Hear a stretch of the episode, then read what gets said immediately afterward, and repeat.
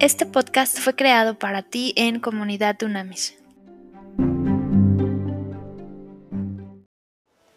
Trascendente día, Comunidad Unamis. Vamos a estudiar hoy el capítulo número 20 del libro del Apocalipsis del apóstol Juan. Se intitula Los mil años. Dice el versículo número uno. Vi entonces que un ángel descendía del cielo.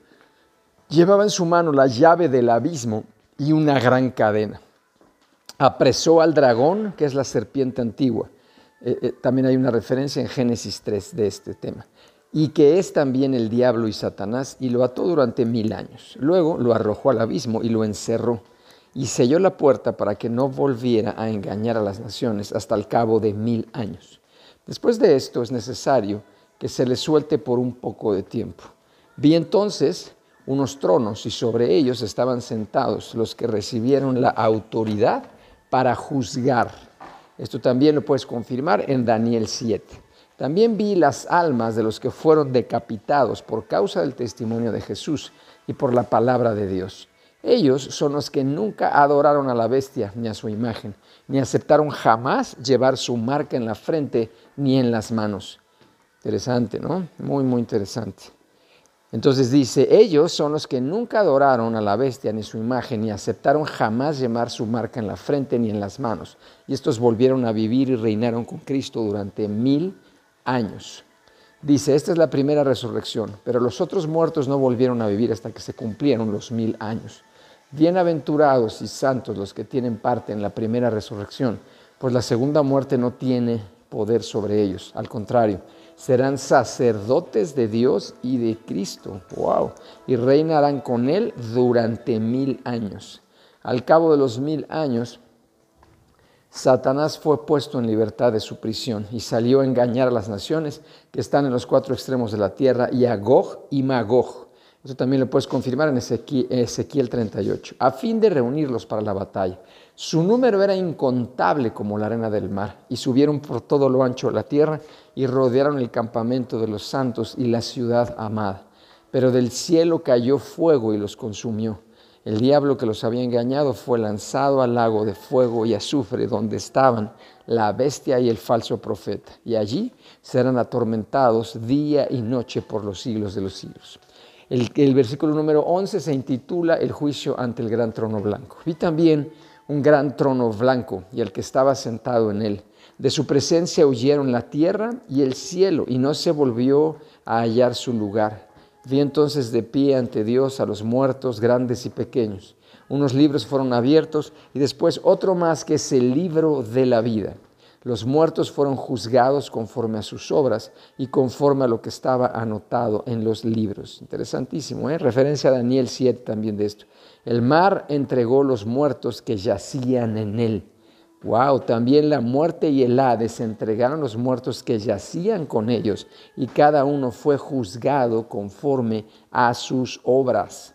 Luego la muerte y el Hades fueron lanzados al fuego, al lago de fuego. Esta es la muerte segunda.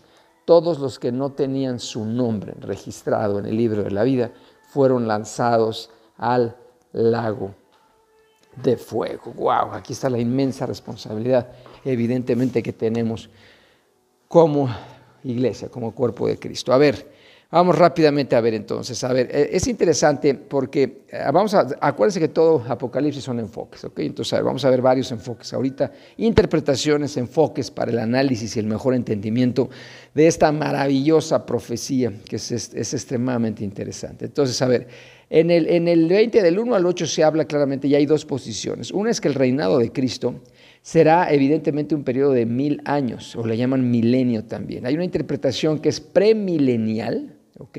Premilenial, donde habla que se establece un reino terrenal, ¿ok? Y que este reino evidentemente será regido, gobernado por los santos resucitados en paz y justicia por mil años. Ahora, este periodo de mil años, hay enfoques que dicen que eh, eh, claramente son mil años o una representación simbólica de un periodo de tiempo indeterminado, pero que va a ser un tiempo largo.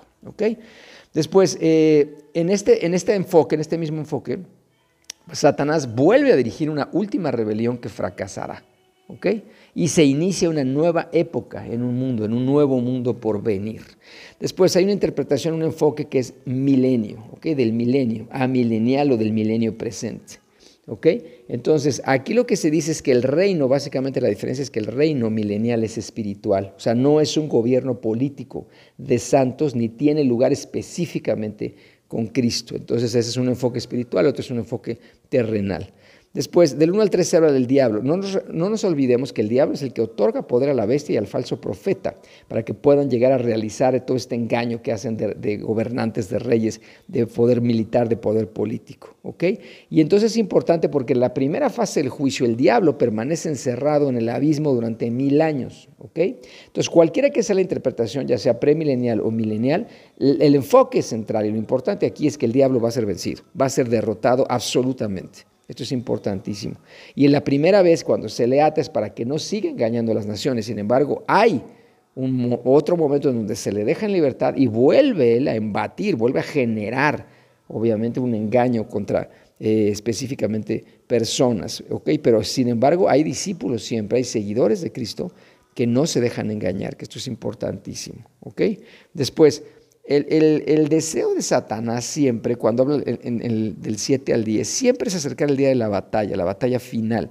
Y esto es con el fin de, frustrar los propósitos de Dios, para limitar la obra salvadora que tú y yo tenemos que hacer como iglesia, para anunciar la buena nueva y bajar el cielo a la tierra. ¿ok? Entonces aquí el enfoque es que el diablo va a estar encerrado hasta que Dios determine soberanamente que se le deja en libertad. Y entonces ahí vuelve a hacer él, como lo decía, un último esfuerzo para destruir a Cristo y a sus santos, a su pueblo. Cuando habla de los cuatro ángulos, está hablando de toda la tierra completa. Es decir, este juicio, estos acontecimientos se van a vivir en todo el planeta Tierra, en todas las culturas absolutamente todas las naciones. Cuando habla en Ezequiel hace referencia a 38 también a Gog.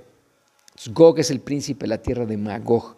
Y esto interesantísimo, ¿eh? porque representa, este, Gog y Magog representan a los gobernantes y pueblos que se aliaron con Satanás, que fueron engañados por Satanás, se aliaron con él y entran en rebelión abierta y directa contra Dios y evidentemente van en una guerra física y espiritual al campamento de los santos, a la ciudad amada o la nueva Jerusalén, como le llaman. Aquí en el, en el 4 se habla de juicio. Esto básicamente es un juicio, y es un juicio real, absolutamente real, y que va a suceder.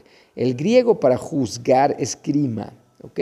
Y literalmente es un criminal o crimen. Y este es claramente un término legal que describe un proceso judicial para decidir entre la inocencia o la culpabilidad de una persona.